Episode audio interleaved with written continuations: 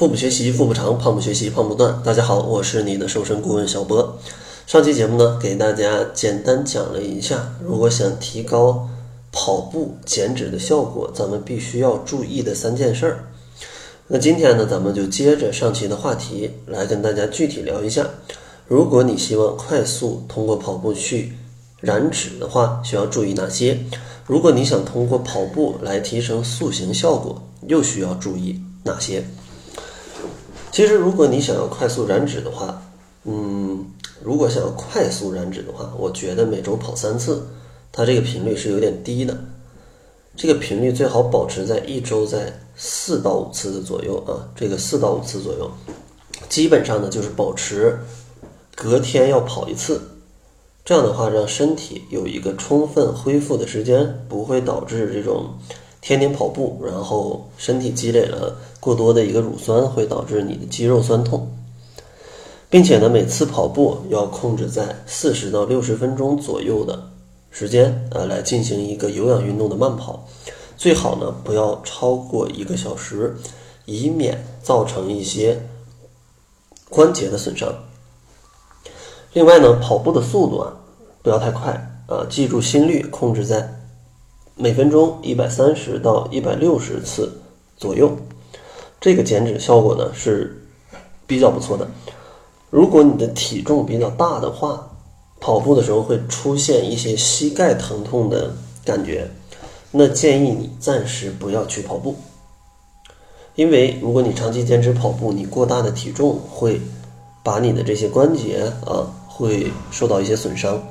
建议呢先进行一些快走。如果快走还是有压力的话，那建议选择一些游泳或者说骑自行车的这种方式来将体脂率降低一些之后，再进行一个跑步训练。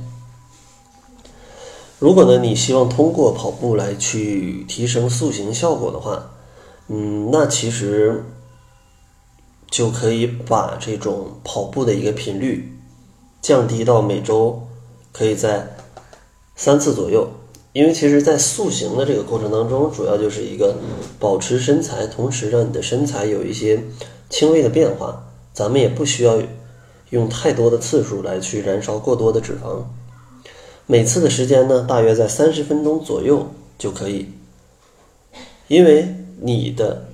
跑步的时间如果减少的话，就像之前所讲，它不会帮助你燃烧太多的脂肪。而且时间短的话，它也不会消耗你过多的一个体力，因为塑形的话，你肯定是需要搭配一些无氧运动的一个训练的。如果你跑步跑得太久，没有体力去做一些无氧运动，那对于你身形的一个雕塑，它是非常有影响的。另外呢，在想要塑形的话，这种慢跑你可以选择一些坡度跑的一个方式。因为坡度的训练可以帮助你去拉伸腿部的线条，可以帮助你去塑形，但是一定要记住，运动的前后一定要去进行一些热身以及拉拉伸，以免啊跑成一个这种肌肉型的萝卜腿啊，那其实那种形态是不是很好看的？所以说，这个就是你塑形跟减脂啊需要注意的事儿。当然，可能有些朋友你不用塑形，也不用减脂，只想去放松一下身心啊，来减缓一下工作跟生活的压力。那其实你如果想达到这个目的，每周去跑两到三次就可以，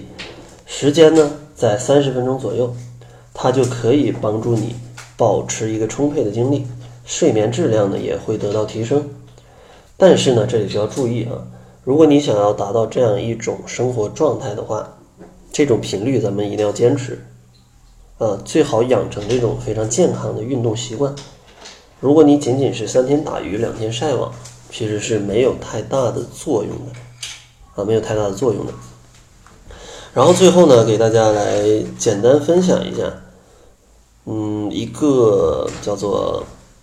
正确的跑步姿势应该注意哪些。当然，建议大家可以在网上去查一些正确跑步姿势的小视频，可以直接去学一下，比较快。我通过语音的话，嗯，大家很难理解，但是我还是简单讲一下。其实这里需要注意几个点：一是身体要挺直，二是头跟肩要稳定，第三个呢就是轻轻的握拳，第四个呢是前后摆臂，就很自然的摆臂。第五个呢叫做步伐短小一点啊，不要这种一一步跳个一米多，那这样其实距离太大了。然后下一个呢就是要小幅扭动你的胯部啊，不要去这种动作太夸张。然后呢，脚步是迈向正前方的，呃，也就是你的鞋尖儿它是冲着正前方的，不要这种搞一个这种啊八字形的这样去跑，它会有一些运动的隐患。那好了，这个就是本期节目的全部了。相信大家对于跑步来说，可以找到一种适合自己身体嗯想要的情况的一种跑步的方式。然后在节目的最后呢，还是送给大家一份七日瘦身食谱。想要领取食谱的伙伴呢，可以关注公众号，搜索“小辉健康课堂”，辉是灰色的灰。另外呢，如果你想不吃药不挨饿，健康瘦也不反弹的话，也可以选择我跟营养师小辉共同编著的减肥方法——窈窕减肥法。经过测试呢，这套减肥方法可以在每个月帮助你减掉体重的百分之五到百分之十。其实这个呢，也是一个比较健康的减重速度。如果呢，咱们的减肥理念相同的话，你也可以关注一下公众号，来查看一下使用窈窕减肥法伙伴们的一个减重记录。